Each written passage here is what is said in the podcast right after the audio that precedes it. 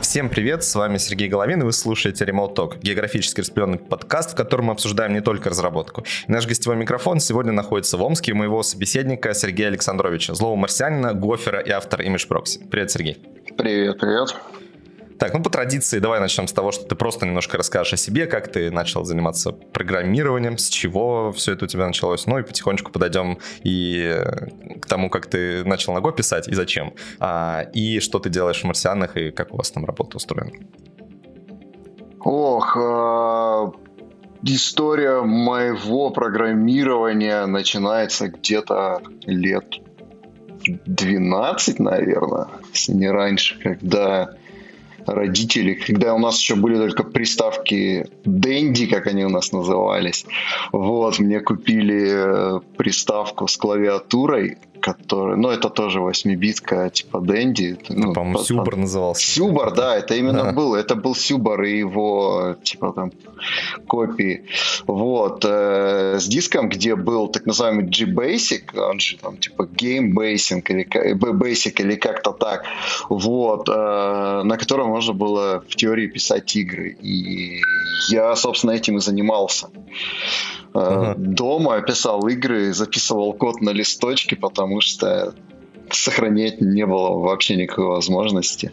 А как ты, в смысле, писал игры? То есть там э, была еще какая-то книжка или вот вообще как тебе приходило в голову то, что писать? Потому что, ну, как-то, типа, э, ребенок, которому дать просто сюбор, вот иди пиши игры. А, ну, как сказать, мне, мне никто не говорил, иди пиши игры. Я просто да, я, условно, я, я, я, я у друзей. Вот, э, где то научился, да, и как э, тебе приходили идеи этих игр? А, да как-то с головы бралась половина. Один раз я прочитал про Uh, как он назывался, Арканоид, по-моему, где этот шарик отбивать, там эти uh-huh. uh, кирпичики сбивать. Я прикинул, что в принципе, наверное, это реализуемо. И сел, написал. Ну, не помню, сколько это у меня заняло, но писал. Мы просто, нас в школе немножко преподавали программирование на информатике, и я как раз в это время я немножко знал Basic. И остальное все, там, естественно, да, была книжка по языку, по возможностям, а, по встроенным спрайтом, там были всякие Марио, космические корабли и куча всяких еще там шариков и вот, всего такого, с которых можно было что-нибудь сделать. И вот из этого как бы что-то стряпали, и какие-то гонки делал, где надо было там уворачиваться от других машин. Короче, забавлялся как мог. Но после школы ты пошел э, в ВУЗ по профилю или, или нет? То есть, я имею в виду, уже куда-то на программиста учиться? Да, я пошел на факультет компьютерных наук по специальности вычислительные машины, комплекс системы и сети, но я хочу сказать, что э, с нашей системой образования мне оттуда пригодились только базы данных. И еще мы недавно, вот как раз, по-моему, в прошлом даже выпуске обсуждали с ребятами из uh, ITWay, uh, сообщества вообще систему образования, и с чем я полностью был согласен и до этого, что из вуза всегда пригождаются еще soft skills ты учишься решать проблемы на уровне, знаешь, социальных коммуникаций, вот это все там с одногруппниками где-то ты говорился, что-то мы вместе сделали, там, пойди разберись, что-то узнай. Это вот после школы как раз э, те навыки, которых не хватает для общей социализации, для общей работы. Мне кажется, это всем плюс-минус пригождается. Ну, у меня была немножко другая ситуация, потому что я учился на э, вечернем отделении, mm. а днем я еще программировал на работе. Поэтому вот так вот. У меня не так много было коммуникаций с одногруппниками, но тем не менее мы э, немножко писали вместе, мы делали э, карту для третьего Warcraft, там не так много программировано, но тем не менее со встроенных э, тузов там немножко скриптов пописывалось. И мы делали так называемый мат, э, текстовые РПГшки. Ну, как мы начинали его делать, в итоге мы до ума его не довели. Но что-то работало, и мы даже приносили в универ это на наши практические занятия, где мы типа в лаборатории были в компьютерной и запускали, сидели там на, на перемене, фигачили с него, прикалывались. В универе тоже на Basic писали или уже что-то другое было? Там плюсы какие-нибудь? А, нет, Basic мой закончился примерно вот как раз-таки на Сюбаре, потому что когда мне купили непосредственно компьютер, я первым делом съездил э, на рынок и купил себе диск с седьмым Delphi. Я начинал писать на Паскале. А в универе нас на первом курсе на языках высокого уровня мы еще пописывали на Object Pascal, а потом пересели все-таки на плюсы.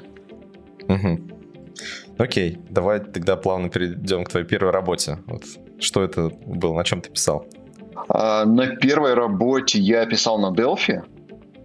Там такая ситуация была, что у меня дедушка работал на заводе инженером, и у них начинали внедрять а, программы для составления этих процессов.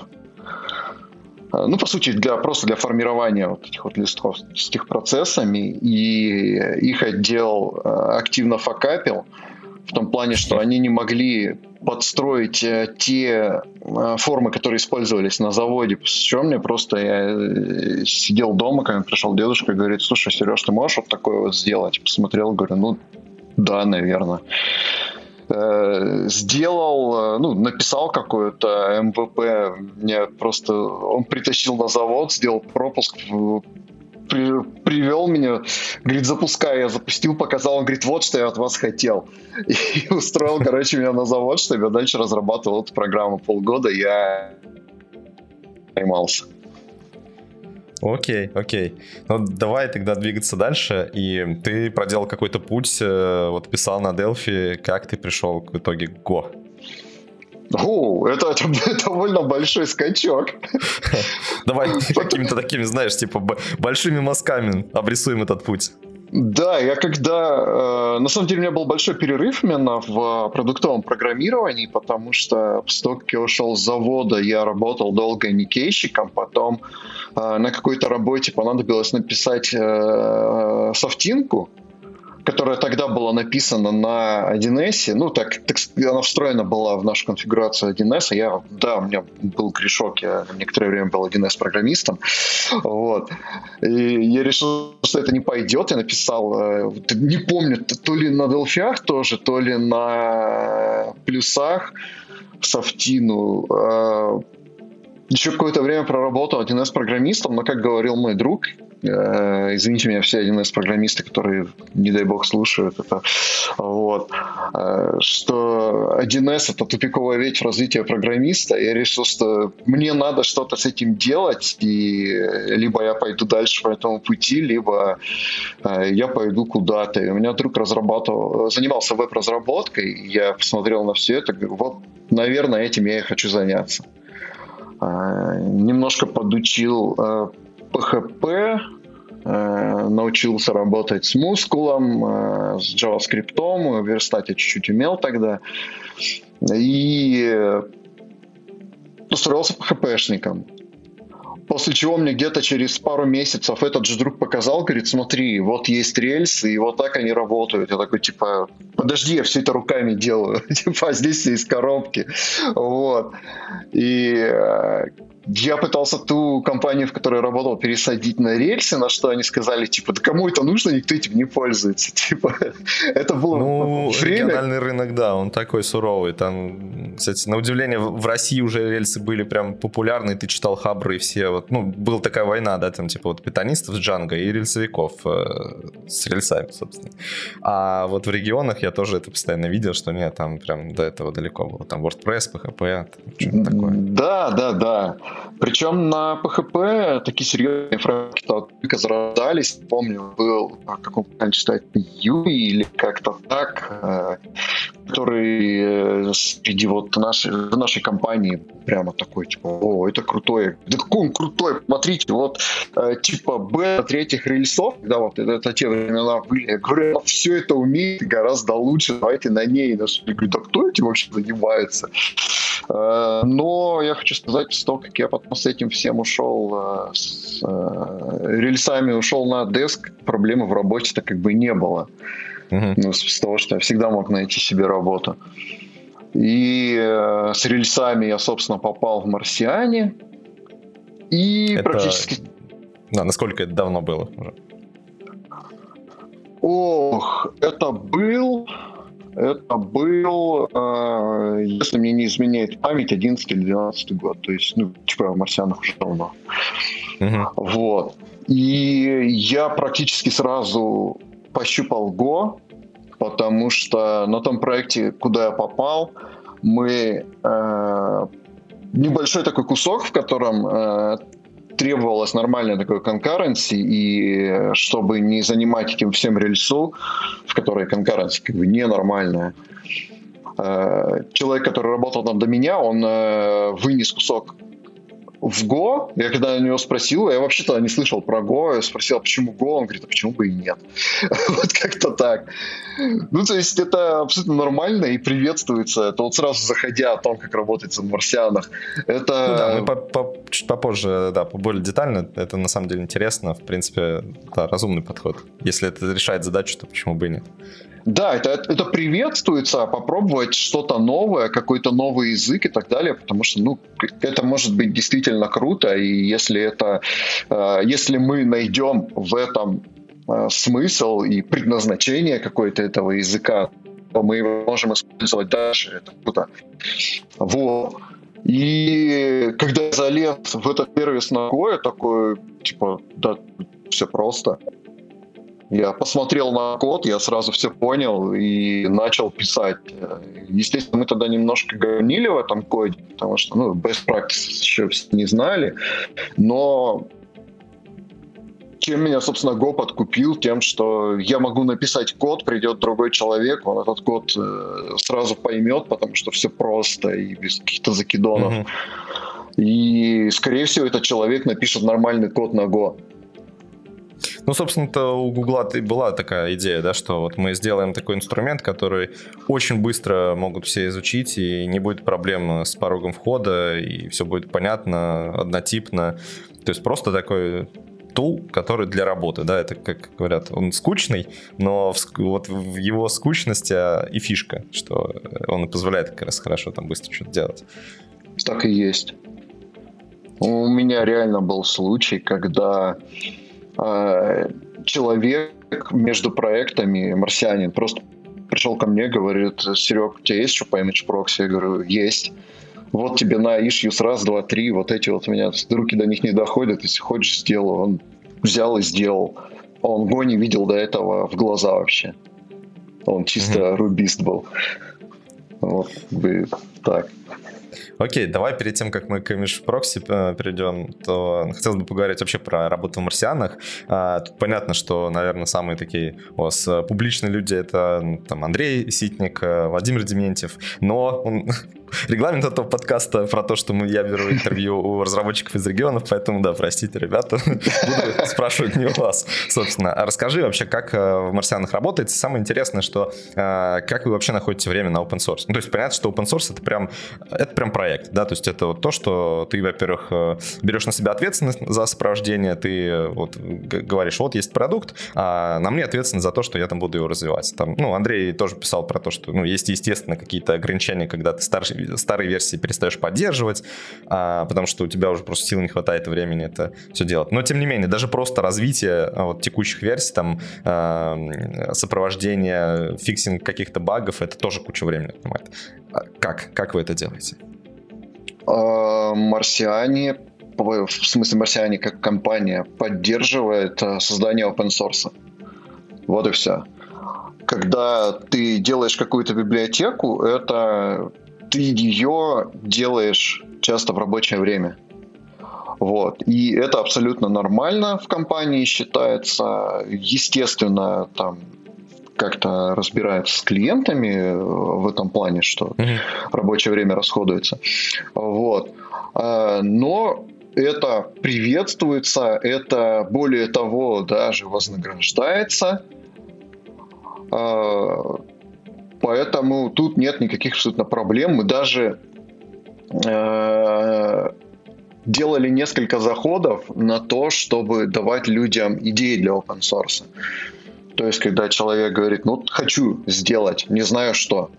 У нас был чатик, где мы могли накидывать э, какие-то идеи, и из одной такой идеи, кстати, родился Left Hook, когда мы решили, что все э, менеджеры гитовых хуков не так хороши, как могли бы быть. И один из марсиан такой решил, что вот я это сделаю. И э, он написал некий кор для, для этого инструмента. И потом еще несколько марсиан отключались и сделали в итоге этот инструмент, который был э, удобен непосредственно нам. И у меня сейчас этот хук используется во всех моих open source э, продуктах.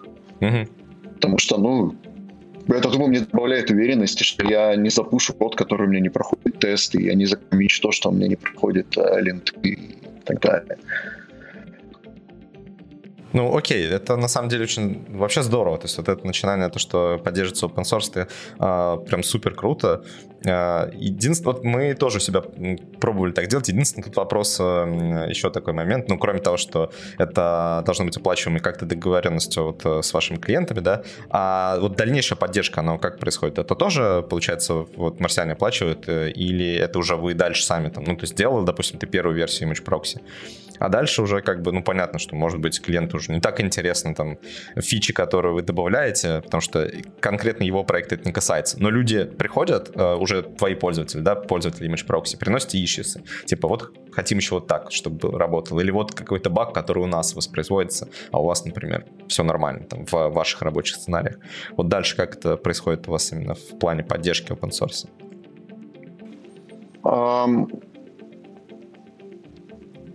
Трудно прям выделить какую-то систему из этого всего.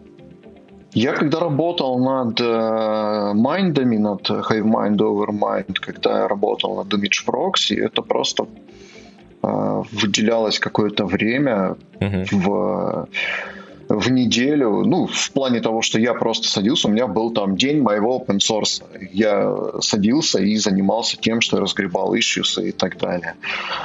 Э, у Андрея это, скорее всего, жестче все. Я как-то у него особо не интересовался, как он это умудряется разгребать. Ну, да, там у Андрея проектов немерено, да.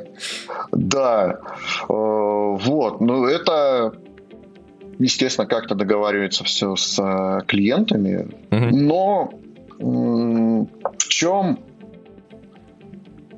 отличие ремоута марсианского, например, от какого-нибудь там Одесска или большинства галер, которые работают э, на чем- чем-то типа таком. То, что э, суть не в том, сколько ты часов э, проработал, а в том, чтобы твои задачи были сделаны. Uh-huh. Вот. И если у тебя все поступает в срок, у тебя никаких претензий от клиентов, ну, у тебя, в общем-то, никто и не спросит, занимался ты open source или на гитаре играл все это время. Ну, понятно, то есть э, нацеленность на результат. А, с этим понятно. Хорошо, давай тогда перейдем к твоему проекту uh, Image Proxy. Как вообще идея пришла? Ну, скорее всего, да, это какие-то рабочие нужды, да? Uh, но вообще, как вот это все рождается, да, вот когда вы... Окей, есть задача, да, там, типа, пойду ресерчить. Uh, можно было найти наверняка какой-то uh, другой инструмент. Вот я помню из uh, таких инструментов, которые позволяли как-то работать с картинками, был, по-моему, Image, uh, Image Magic, да, по-моему, назывался. То, то есть то, тоже такой бинарник, который на плюсах, что ли, написан. Ну, раньше, по крайней мере, использовали. То есть просто на сервере его дергали, что-то с картинками делали, а, и все. Вот как родился Image Proxy? Uh, Image Magic это не то, что немножко другое, это совсем другая история. Потому что как э, раньше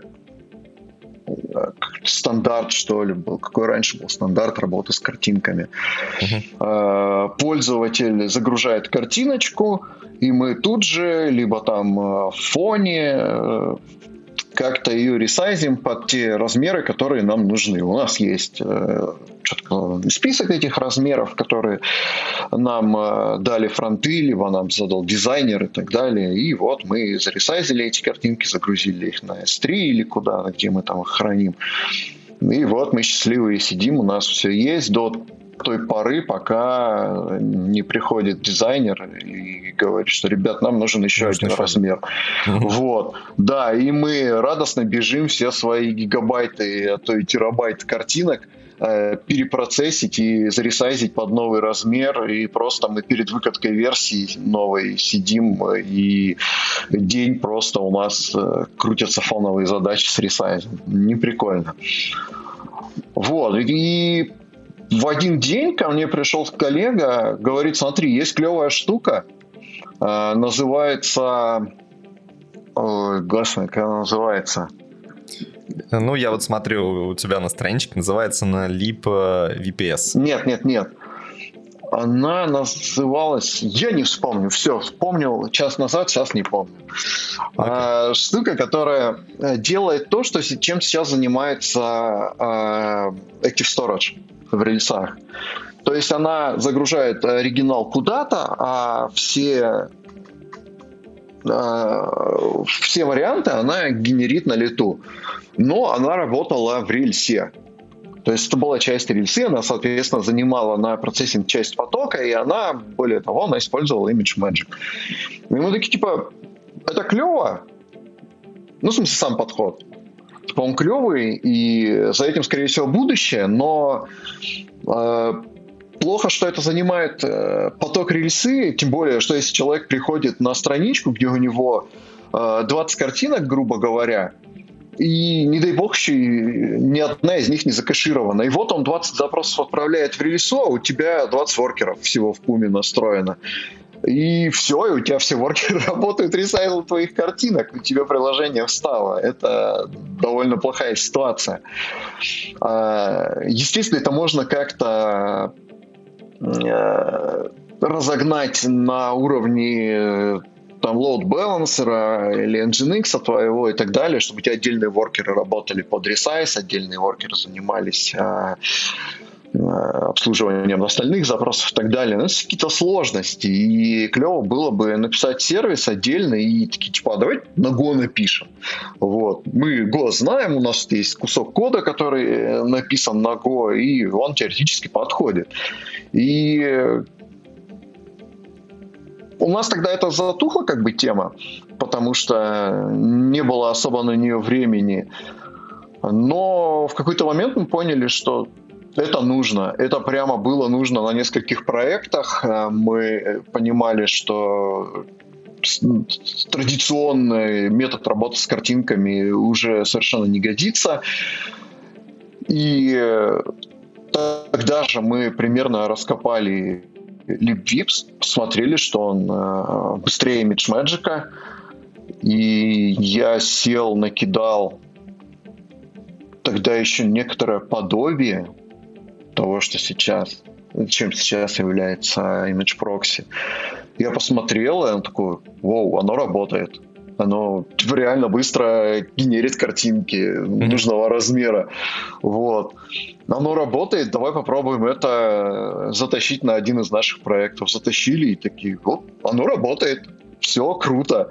А, после чего мы это опубликовали в Твиттере, и когда я говорю, что марсиане поддерживают open source, не только а, выделение времени э, оплачиваемого и так далее, это еще и поддержка в соцсетях. То есть у нас на какие-то большие релизы и, mm-hmm. и так далее. У нас марсиане пишут твиты, когда у нас появился блог, мы начали писать статьи в блог и так далее. Ну, у вас прям, да, классная медиа-активность тоже. А вы, вот, кстати, интересно, вы это как-то планируете, потому что у вас прям часто выходит что-то интересное, да, вот прям классные статьи в блог, а, и у вас это какой-то, ну, типа, как план идет, или это просто вот, ну, типа, вот у меня есть что сказать, я там пришел к кому-то, к редактору, например, и мы вместе написали какую-то статью? А, и то, и другое. У нас mm есть много постов, которые э, рождаются просто из кейсов э, ну, например, мы на одном проекте, у нас недавно выходил, ну, недавно, в прошлом году э, выходила статья про serverless TypeScript. Это натурально был случай, когда мы пришли на проект, э, нам нужно было писать лямбдочки на JavaScript, мы решили, что это так не пойдет, нам нужен TypeScript, но лямбдочки не поддерживают TypeScript. Э, нам нужно что-то с этим сделать. Мы сделали, оно заработало, и так как мы при этом решили некоторые проблемы, Андрей Новиков решил, что напишу-ка я об этом статью, и просто описал этот кейс в. То есть это, это такой пример хаотичной статьи. А, есть э, запланированные, чаще всего это кейсы какие-то, с клиентами, это промо-статьи для новых версий, например, там вот для Image Proxy у нас выходила mm-hmm. и кейс-статья, и э, э, пиар-статья. Этим занимается наша редактура в основном. Ну, но... то есть это прям э, тут такой момент. Вы не с, как бы, то есть разработчики сами принимают участие или именно вы там передаете материалы редакторам? Потому что я просто знаю, ну, то есть я сам писал там э, какие-то статьи, я понимаю, что, а, ну, у нас там есть еще ребята тоже, которые писали статьи, а, и на некоторые статьи это может, ну, идти прям куча времени, да, особенно если немножко есть еще какого-то research а, то это бывает прям ад. То есть это бывает, что времени там съедается прям очень-очень много, и ты, естественно, особенно когда у тебя есть еще как загрузка такая основная рабочая, да, то, естественно, а, ты можешь очень долго там что-то писать. И вот как это у вас работает? Опять же, и так, и так. А, ну то есть бывает, там сам разработчик написал что-то, немножко редактуры и все. Да, у нас очень крутой редакторский отдел, угу. которых мы прям подбирали очень серьезно. И у нас есть люди, которые могут и с нуля статью написать по твоим словам, так и они же могут взять твою статью, написанную тобой, и превратить ее в нормальную статью. Угу. Ну, это прям очень круто, да, но видно на самом деле, что результат прям дает, потому что у вас классные статьи. И такой еще момент, а, а как вы выбираете технологии? Вот э, ты говорил про Go, допустим, что типа, ну почему бы и нет, да, то есть оно работает, вот почему бы и нет. Но когда-то вы, э, насколько мне известно, по крайней мере, из, опять-таки, из публичных э, из, источников, да, вот когда какая-то медиа-шумиха есть, а, вы фокусировались на Ruby, а, и я так понимаю, до сих пор у вас это как бы основной фокус. Может быть, я здесь ошибаюсь, ты меня поправишь добавляешь. А, ну и понятно, и JavaScript как фронтенд. Там, ну не JavaScript, я имею в виду вообще фронтенд, потому uh-huh. что там и TypeScript туда же.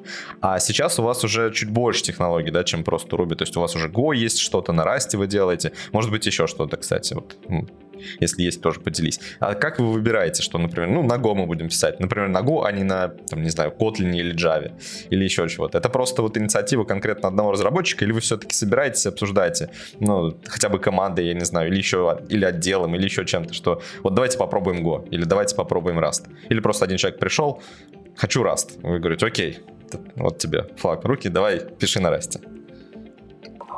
Довольно часто инициатива идет от э, клиента. То есть э, приходит клиент, говорит, что у нас тут все на Go, и mm-hmm. давайте писать на Go. Э, ну, это ровно та же ситуация, как почему мы писали лямбдочки на JavaScript, потому что я бы написал лямбдочку на Go, и Андрей бы написал лямбдочку на Go. Вот. Но клиент сказал, что у нас Go никто не знает, у нас знают Python и э, JavaScript. Python ни я, ни Андрей не знали, мы, конечно, могли э, вписаться в это дело, и мы бы теперь знали Python, но в той ситуации мы оценили так, что по времени мы не вывезем еще изучать. Вот. То есть тут реально зависит от э, того, на что готов э, клиент, на что у нас есть время. То есть если мы э, решаем использовать Rust, то мы должны понимать, что либо эта задача прямо оптимальна для Rust, точнее наоборот, mm-hmm. Rust оптимален для этой задачи, э, и либо мы считаем, что было бы клево использовать Rust, у нас есть, в принципе, для этого время, и клиент с этим согласен. Либо ему там пофиг на то, на чем это будет написано. Ну, то есть лишь бы сделано было, а дальше уже там сами разбирайтесь. Да, да, да, да, ну. типа того. Ну, как в случае с Go, когда клиенту было все равно, на чем это будет написано, мы посчитали, что Гошечка довольно подходит для этого всего, хороший concurrency, э, хорошо работает э, в плане шустро и так далее, что вот на нем это все заведется лучше, чем на рубях. Попробовали, да, на нем это завелось лучше, чем на рубях, все, все счастливы. Вот. А у вас сейчас вообще какое соотношение? То есть все равно у вас по-прежнему Ruby это как бы основной э, стек, который вы используете? Или уже все совершенно не так, и там зависит от проекта, и проекты совершенно разные? Э, здесь э, ситуация, как вот в университете, когда первые годы ты работаешь на зачетку, а потом зачетка работает на тебя. Также у нас с рельсами получилось, когда поначалу марсиане справедливо считались а, Rails разработчиками, и uh-huh. мы, у нас все было на рельсе, за исключением каких-то мелких моментов. Я имею в виду бэкэнд, естественно.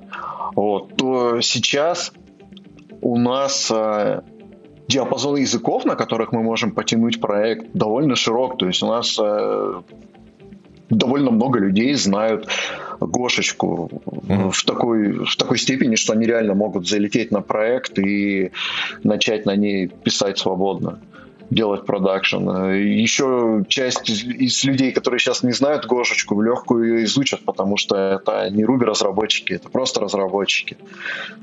Вот. А, но сейчас у нас есть репутация. У нас есть репутация специалистов по рельсе. Угу. И поэтому, к сожалению, да, большинство приходит либо за рельсой, либо за JavaScript, потому что э, спасибо Андрею и Полине, у нас очень сильная репутация фронтов. Да, это правда.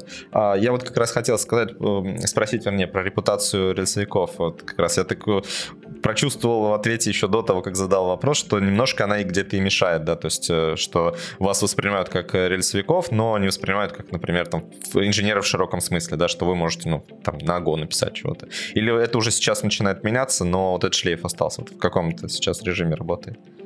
Это меняется, это очень сильно меняется, но не в тех масштабах, в которых нам бы хотелось. Угу. То есть реально мы к нам приходили с вопросом давайте писать на Go. Вот. Чисто гошный проект, э, телепорт угу. приходил к нам, у них довольно сложный гошный проект, и они пришли к нам с уверенностью, что мы сможем в Go, и действительно э, мы смогли в Go. Ну да, я вот, кстати, понимаю про вот эту проблему, потому что мы в какой-то момент, когда тоже стартовали там бэкэнд направление, а до этого мы занимались исключительно фронтендом, вот, и а, это, с одной стороны, помогает, естественно, находить а, новых клиентов под фронтенд, но очень мешает в каком-то смысле находить тоже клиентов под бэкэнд, потому что а, есть такое стойкое ощущение, что, да, CSR это только про фронтенд. И а, хотя это уже не так, но все равно вот, бывает тяжело а, через вот эту как бы через этот шлейф, да, через репутацию переступить и там двигаться дальше, но тем не менее. А, а, и тогда давай еще про немножко про Go поговорим. Вот а, в целом как сейчас обстоят дела с Go? Вот насколько действительно комфортно? Ты говоришь, что вы пишете там а, и на разных совершенно технологиях, но вот, э, может быть, ты видишь даже динамику, да, какую-то, что вот сейчас, например, больше писали раньше на Ruby, а сейчас там все больше и больше на Go переходит. Или такого нет? И вообще э, внутри компании у вас отношение к разным технологиям? То есть есть ли такое, что вот типа Go начинает покорять сердца все больше и больше, там, не знаю, завоевывать а, аудиторию среди ваших разработчиков? Или это больше такая местечковая штука, и все равно вы фокусируетесь на чем-то одном, а Go это больше, ну, э, экспер... ну не то чтобы экспериментальный, но такой да, сторонняя технология, сопровождающая. А, здесь, опять же, возвращаясь к предыдущему вопросу, довольно ситуативная вещь. Если нам нужно сделать а, какое-то веб-приложение, которое будет грубо говоря, делать крут с, э, с наворотами, скорее угу. всего, это все еще будет рельса. Потому что это удобно? Потому что лучше пока еще ничего не придумали. Да, я тоже недавно слышал такое мнение от одного человека, ну, который для меня тоже является там, авторитетом в мире Ruby on Rails. Вот, и он говорил, что до сих пор, ну, я у него спрашивал, жив и вообще ли, э, жива ли рельса, он говорит, что до сих пор ничего лучше еще никто не придумал для решения вот этих задач, что до сих пор он выбрал бы из всего прочего исключительно рельсу для вот, вот этого класса задач. Да, да, так и есть. Причем даже если это не рельса, например, э, мы можем решить, что рельса это слишком монструозно для uh-huh. вот до данного момента. Мы, возможно, выберем какой-нибудь маленький фреймворк на рубях. Потому что в рубях, ну, на мой взгляд, я успел пощупать Ruby, а, Go, Rust и, э, собственно, JavaScript за последние вот несколько лет. И пописать на них э, веб-сервисы какие-то – на Руби все еще проще, потому что на Рубях столько всего сделано, от монструозной рельсы там э, до Ханами или Синатры даже той же самой, где э, вообще очень маленькая штука. И для каких-то э, веб-сервисов, если ничего этому не противоречит, все еще, скорее всего, будет выбрана Ruby. Если это не какой-то хайлоуд. Потому что Сейчас уже скорее, вполне возможно не так, потому что в рубях новый, э, выкатывают JIT. Э, я, к сожалению, за рубями перестал следить уж года как два, с тех пор, как начал плотно работать над Image Proxy. Но э, в рубях с конкуренцией все было намного хуже, чем в той же Гошечке. Uh-huh. Вот. Но при этом, если задача хорошо ложится на Go, задача хорошо ложится на Rust, то мы, скорее всего, будем использовать эти языки. То есть тут, если раньше грубо говоря, как оно вообще обычно работает? Студия специализируется на рубях, к ним приходят с какой-то задачей, они думают, так, а как ее можно решить на рубях? Вот. То мы скорее будем э, думать, а на чем ее лучше решить? Вполне возможно, это будет Руби. То есть э, в каких-то случаях, да, это будет Ruby, и мы не спешим прямо выкидывать этот язык, потому что он, э, на наш взгляд, все еще крутой, и мы пишем для него всякие клевые штуки. Вон Вова написал Ruby Next, это, по-моему, вообще мозговзрывающая штука. И э, мы его используем, мы его активно используем, но не хотим, чтобы нас считали Ruby разработчиками. Давай тогда поговорим про Go как таковой. А, ну, ты знаешь, наверное, за что ругают Go а, сторонние наблюдатели, те, кто на нем не пишут. Наверное, те, кто на, на нем пишут, тоже за это ругают, а, что нет дженериков. Они вот-вот вроде как уже будут, но вообще расскажи, насколько действительно мешает вот эта простота а, Go, а, разработки на нем. Или, в принципе, ну, там, ты знаешь, еще с ошибками вот это вот э, есть не то чтобы проблема, но, по крайней мере, тоже за, за это ругают, что постоянно нужно писать if r, if r, if r. То есть код какой-то становится такой больше, более бойлерплейтный. То есть он вроде как и проще, с другой стороны, он более многословный. Вот тебя это не отталкивает в гор? А, так, давай по порядку. Ты затронул две очень большие и очень давай. разные темы. А, если мы говорим про дженерики, здесь как бы эта тема поменьше поэтому затронем первый. А, я не то чтобы противник того, чтобы в Go приносили дженерики. Скорее я боюсь, что это убьет э, саму как бы, суть Go, потому что, как мы уже говорили, Go, он действительно он простой, как велосипед, на него любой может сесть и поехать. А, я до этого особо не писал на языках э, с дженериками. Ну, я немножко пописывал на плюсах, как я говорил, давным-давно, где были не дженерики, а темплейты. Вот, но там это было как-то попроще, насколько я помню. Первый раз я серьезно столкнулся с дженериками, когда просто ради фана решил написать какое-то подобие Proxy на Расте. Просто чтобы покопаться в расте, поучить uh-huh. его. И первое, обо что я споткнулся после растовского после растовской работы с памятью, потому что она крутая, но об нее спотыкаешься в первую очередь. Да, да. Ownership, вот. он немножко такой не, непрозрачный. Что да, вот. Но когда вот я э, с ним разобрался, следующее, обо что я споткнулся, это как раз-таки дженерики. Потому что чем э, серьезнее какая-то библиотека, тем больше в нее напихано дженериков. Просто килограммы дженериков, дженерики в дженериках, трейты на трейтах и так далее. И когда мне нужно было э, сделать что-то отличающееся от примеров в библиотеке, я пишу и на мой взгляд, вот оно совпадает, потому что я написал примерно то же самое, только, грубо говоря, функцию, которая а, в примере клажерой передавалась, я это вынес в отдельную функцию, и мне раз выдает ошибку о том, что это не соответствует какому-то там, какой-то толпе трейтов. Я такой, что вообще происходит? Как это вообще делать? И э, ну... мне на это...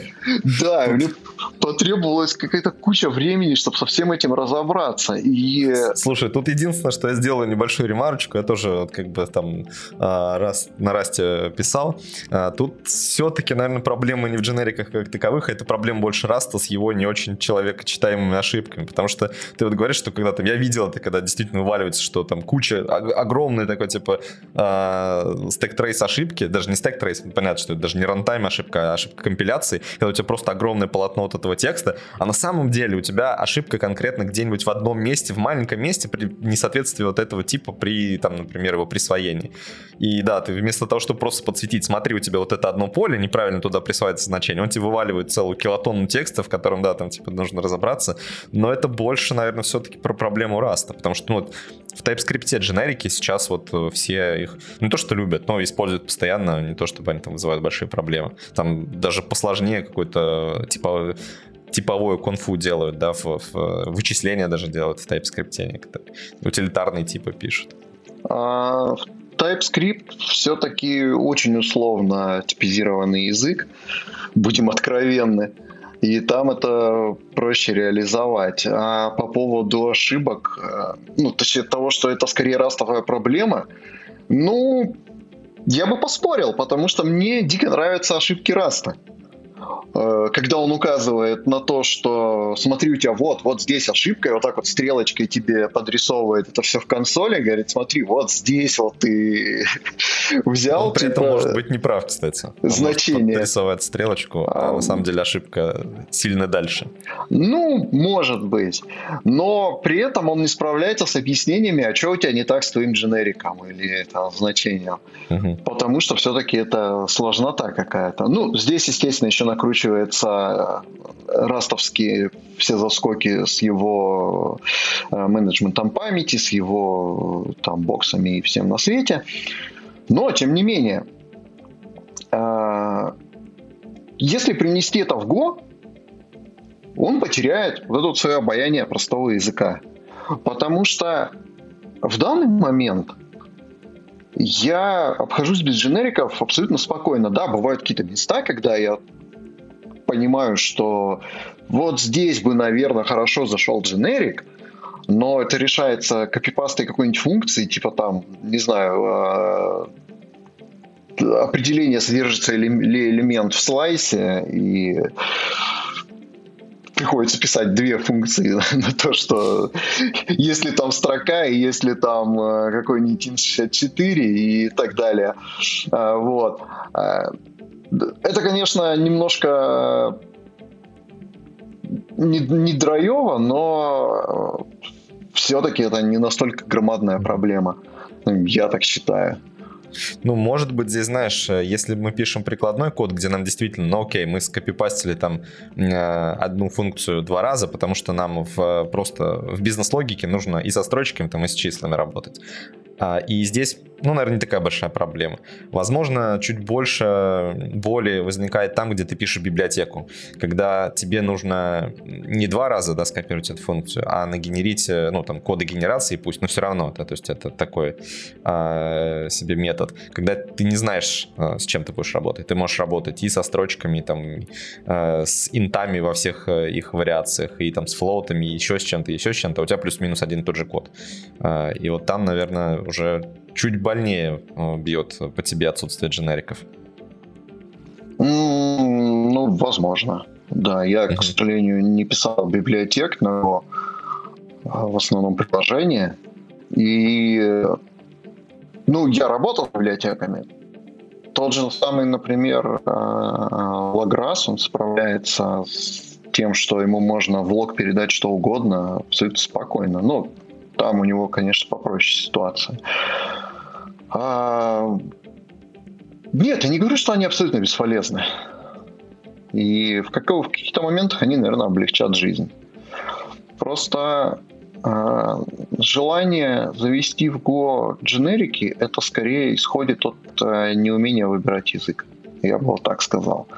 То есть, если тебе нужен язык, обязательно нужны дженерики, ну, иди ты в Rust, я не знаю, если, или, не дай бог, там, в Java в какую-нибудь, но тем не менее. Вот.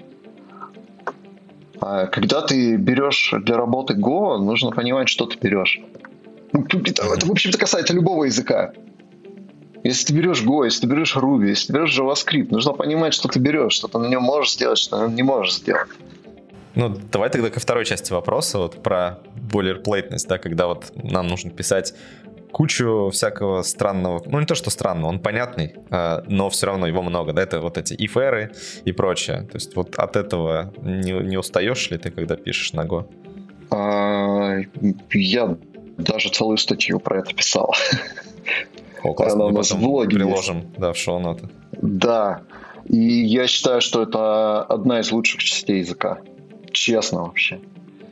А, лучше... Ты имеешь в виду отсутствие exception ов или то, что все-таки приходится писать проверки через их? Отсутствие эксепшенов и необходимость писать проверки. Лучше это сделано только в Rust е. В Rust е это сделано абсолютно идеально. Вот. Почему? Потому что exception ы не очевидные. Прям mm-hmm. совсем. А, когда я пишу на рубях, на тех же, либо на JavaScript и так далее, где у меня есть try catch, а все ошибки у меня выбрасываются эксепшенами, то по большому счету я не знаю, что может совершить эта функция. Я вызываю mm-hmm. функцию, у нее есть только возвращаемое значение. Я не знаю, она, она может выбросить exception, не может она выбросить exception, какой она может выбросить exception и так далее. В Гошечке ты четко понимаешь, у тебя есть функции, функция возвращает ошибку, значит, она может вернуть ошибку. Вот и все. И, соответственно, ты эту ошибку проверяешь. А, либо ты ее не проверяешь, либо ты ее игноришь, если тебе это не нужно в данном месте. Например, при э, конвертации строк в числа у тебя может быть в строке не число, и э, функция тебе вернет ошибку, что это не число, но тебе по барабану, потому что э, возвращаемое значение, которое, к которому ошибка прикладывается, оно в случае неправды, ну, плохой строки, оно будет просто нулем. И тебе, возможно, поровну на эту ошибку тебя ноль устраивает в данной ситуации, и ты просто едешь дальше. Вот. И поэтому это, естественно, это немножко э, достает в плане того, что особенно когда ты э, меняешь что-то, э, меняешь хендлинг этой ошибки, э, тебе приходится это поменять там в пяти местах функции обработку. И э, это небольшая рутина, но это цена, которую приходится платить за то, что ты уверен в работе своего кода. Ну, а если бы тоже предложили, например, завести абстракции, как в Расте, там, какие-нибудь монады, да, типа maybe или optional, э, или ну, насколько бы, вот, как ты считаешь, комьюнити Go был бы против или за? Потому что это же тоже кажется, что вроде как с одной стороны станет удобнее, с другой стороны, опять-таки, это же новая абстракция, которую нужно понимать, и это усложняет язык. Ну, как я сказал, в Rust это сделано идеально. Растовский класс э, Result — это вообще лучшее, что, по-моему, изобрели в мире языков программирования, потому ну, что они, это... конечно, не изобрели это. Ну, я, да. я не говорю, что это они изобрели. Ага. Я говорю, что это, в принципе, лучшее, что изобрели. А, ну, да. Потому что это одновременно совмещает в себе э, самую парадигму из Go, где у тебя явно возвращается ошибка, а не где-то выбрасывается эксепшеном. С другой стороны, сделана дико удобная проверка этого всего. В крайнем случае, если ты не хочешь это проверять, ты можешь сделать unwrap, и у тебя выкинется exception, ну, запаникует это все, что не круто, но ты можешь. Но ты это делаешь еще и явно, да, то есть ты прям да. явно говоришь, что вот смотрите, здесь я э, пытаюсь э, вытянуть, вытянуть значение без того, чтобы обработать потенциальное отсутствие этого значения или потенциальную ошибку. Вот, но это я делаю осознанно, то есть ты случайно это никак не сделаешь. Это да, это, это прикольно. Именно так, да. Потому что, вот, например, э, в Image Proxy я использую несколько сишных библиотек, и если в LibVips это сделано довольно клево, что она тебе возвращает э, код ошибки, который там можно из э, буфера достать текст этой ошибки и так далее. Она не, libvips не швыряется exception ы без надобности, то, например, какой-нибудь OpenCV, он кидает exception ы вообще на любой чих. И в этой ситуации я сначала напоролся на это, на то, что э, передал неправильное значение, у меня просто весь imgproxy схлопнулся. Я, который писал э, в основном Go и сишечку трогал только в vips е, такой, подожди, как так-то? Так нельзя делать. Что, что ты делаешь? Прекрати. И при, пришлось это все оборачивать в try-catch, э, ловить ловить эти ошибки, оно еще там не везде и не все ловит, когда это уходит в а, отдельный thread и так далее. Короче, какой-то ад, и я не уверен э, за то, что у меня это все будет работать стабильно, что у меня внезапно не схлопнется весь imgproxy от того, что э, OpenCV что-то там не понравилось. Угу. А почему ты, кстати, написал на Go в итоге Image Proxy, а не на Rust? Вот я вижу, что ты с Rust тоже знаком и говорил, что писать начинал уже даже на Rust. А почему в итоге не срослось? То есть слишком сложно? А, нет, я... Код получился громоздкий. Я на Go начинал писать, потому что тогда я знал только Go. Ну, из таких э, языков, на, на которых я бы мог это написать, и которые я на тот момент приемлил. Я, конечно, мог попытаться написать это на сях, но не хотел. А на Go, на Go просто куча тулинга всякого для работы с данными, для работы с сетью и так далее. Он вообще отлично подходит. На Rust я начинал писать, э, когда уже была версия 2 с чем-то. То есть это а, было... Ну это ты просто... Я думал, ты раньше сначала попробовал на Расте, а потом на, на Go написал. А это ты просто уже, ну, как бы решил попробовать написать то, что уже написано, чтобы просто прочувствовать Раст. А, да, это было развлечение. Просто я... Э, у меня одна из э, болей в Image Proxy — это Sigo который, собственно, отвечает за биндинг э, сишных библиотек и так далее. Он очень отвратительный, потому что, э, во-первых, э, он тормозной, там большая цена вызова сишных функций. Во-вторых, э, нужно делать кувырки, чтобы нормально вызывать функции всех, некоторые. Например, в LibViP7 очень много используются, не помню, как они правильно называются, ну, переменные эти э, аргументы в функции, когда там, грубо говоря, многоточие стоит, и тебе нужно, ты можешь передавать э, типа название аргумента, значение названия, значение названия, значение, заканчивать это все нулом, а Гошечка не понимает этого. И поэтому uh-huh. приходится кучу функций оборачивать во всякие раперы, э, другие функции для того, чтобы нормально это все вызывать из Go. А, а на Rust с этим все просто. Rust C понимает э, буквально нативно. То есть мы берем, биндим библиотеку, генерим из C голов э, файл, и все, и жух, у нас работает. Я решил попробовать, думаю, как оно будет с Image Proxy работать. Попробовал такого, нифига себе, оно с Image Proxy работает круто. Э, менеджмент памяти в Rust. Там, где я боюсь не потерять картинку в Гошечке, я имею в виду не оставить где-то этот объект, не зачистить его, а, и, соответственно, у меня утечет память, то это все просто. Я просто пишу drop для э, класса моей картинки, который зачистит картинку, как только она потеряется из кода, ну, в смысле, из стека. Uh-huh. И я когда на это все посмотрел, что это можно сделать, такой, типа, о, это круто, э, на этом, скорее всего, можно на это, наверное, можно пересчитать image прокси. И я просто решил попробовать, посмотреть, как это будет, пощупать Rust э, и все такое. А сейчас бы, вот, если бы ты имел знания и того, и другого, и тебе бы пришлось писать э, image прокси с нуля, э, что бы ты выбрал, Go или Rust? Я был Rust. Не mm, потому что интересно. мне не нравится Go, потому что мне нравится э, как раз-таки Сиго. Понятно. Ну, то есть э, Rust в этом случае лучше подходит, на твой взгляд? Да. Image Proxy — это где-то половиночка только Go. Там очень mm-hmm. много сишного кода, много бингов к библиотекам, и раз этого подходит гораздо лучше. Плюс а,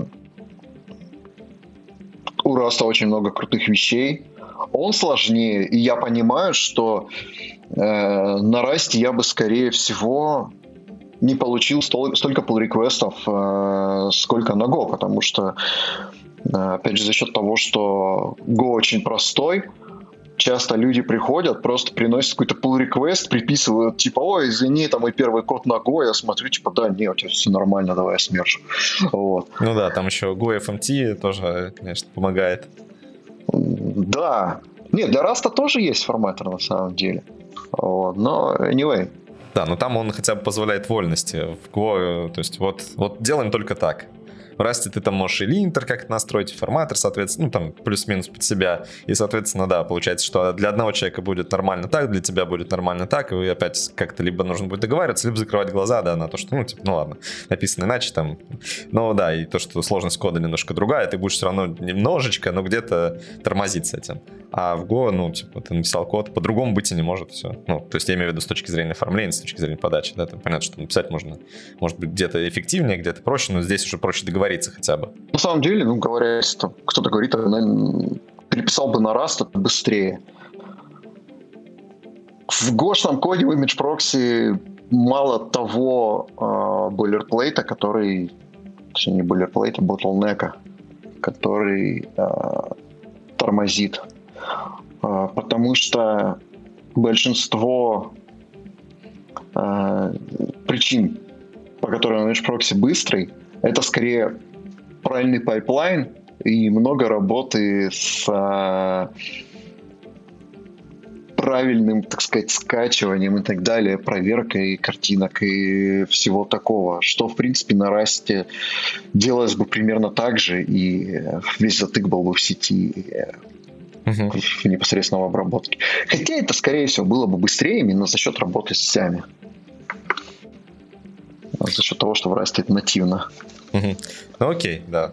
А, это, и... это моя мечта переписать когда-нибудь image proxy на раз. Я понимаю, что, скорее всего, это не случится примерно никогда, либо ну, не в ближайшие годы. Да, смысла в этом не будет. Хотя, с другой стороны, мало ли, вдруг мало ли. А, появится какая-то острая необходимость, да, и ты будешь отталкиваясь от задачи, таки перепишешь а, image proxy на раз.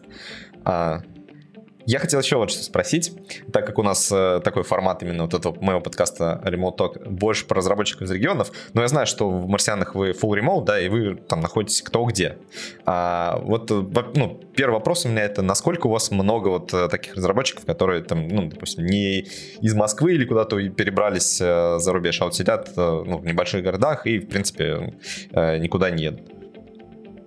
На самом деле не так много. У нас больше не из регионов разработчиков, а из других стран, грубо говоря. Угу. Точнее, даже вполне возможно не из других стран, правильно сказать, а которые намадят активно. То есть э, ну, качают, ну, да. Да, у нас есть пара разработчиков, которые, по-моему, уже посмотрели весь мир от Америки до Африки.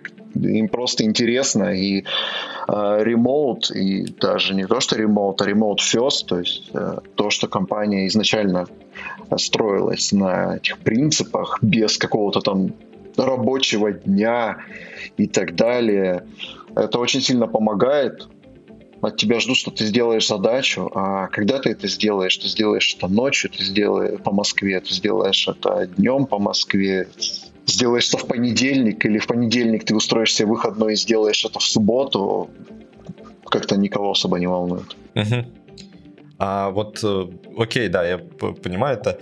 А почему ты тогда, например, вот э, остался в Омске? Я, э, я всегда у всех это спрашиваю, то есть мне интересно просто вот, а, как люди объясняют, ну то, что объясняют, вот делают этот выбор. Ну, типа, мне ок и здесь. Потому что обычно вот есть такой стереотип, да, что если ты живешь где-нибудь в небольшом городе в России, то тебе обязательно нужно перебраться либо в Москву, либо в Питер. Если ты живешь в Москве или в Питере, то тебе нужно куда-нибудь перебраться в США, да, в долину, или куда-нибудь на куда-нибудь в Европу. А есть люди, которые, в принципе, делают классные вещи, там, ты упоминал OpenCV, у меня как раз был разработчик э, OpenCV, который работает в Intel, и он тоже из региона, ну, там, а, из Новосибирска, и, соответственно, ему тоже все ок, как бы. Вот, почему ты остал, остаешься в Омске? Нравится ли тебе или вот у тебя какие-то другие причины? А, ну, если отбросить э, личные причины, по которым я просто не могу уехать из Омска, то здесь есть такой момент, что ну, у меня нет особо причин переезжать, грубо говоря. Конечно, mm. Омск это далеко не лучший город России. Будем откровенны. Но, э, как сказал один мой друг, который на ремонт работает, Говорит, в Омске я получаю московскую зарплату и живу на московскую зарплату. А в Москве буду получать ту же московскую зарплату, но буду жить в Москве. Вот. По, по московским ценам, так сказать. Вот. И в Омске можно больше себе позволить на эти деньги.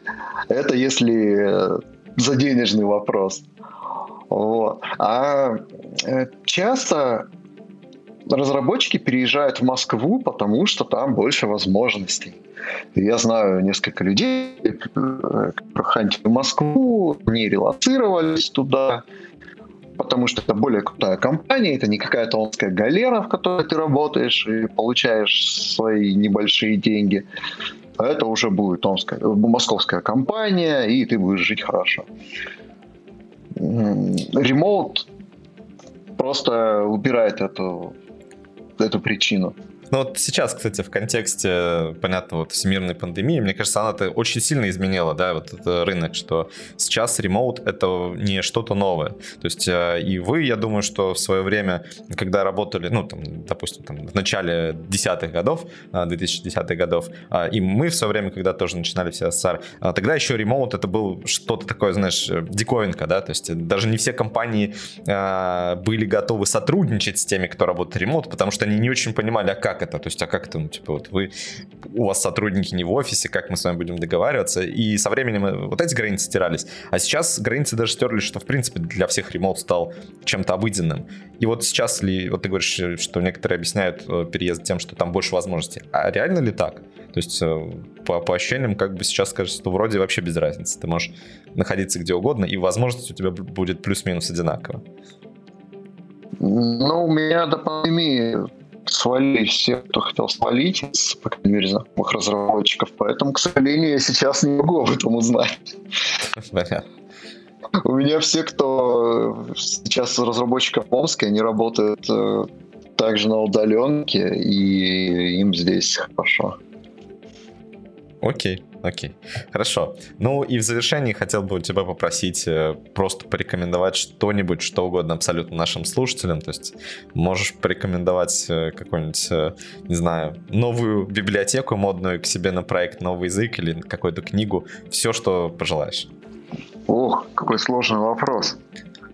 Вот так, я да. на самом деле да, я на самом деле не э, любитель читать э, техническую литературу, потому что э, я не люблю теорию, мне нужна практика. Если я читаю какую-то статью, мне нужно тут же открыть редактор и попробовать то, что в этой статье написано, чтобы убедиться, поэтому, к сожалению, не могу порекомендовать. А, я могу порекомендовать, э, ребят, переходите на imgproxy, серьезно, абсолютно. Выбрасывайте...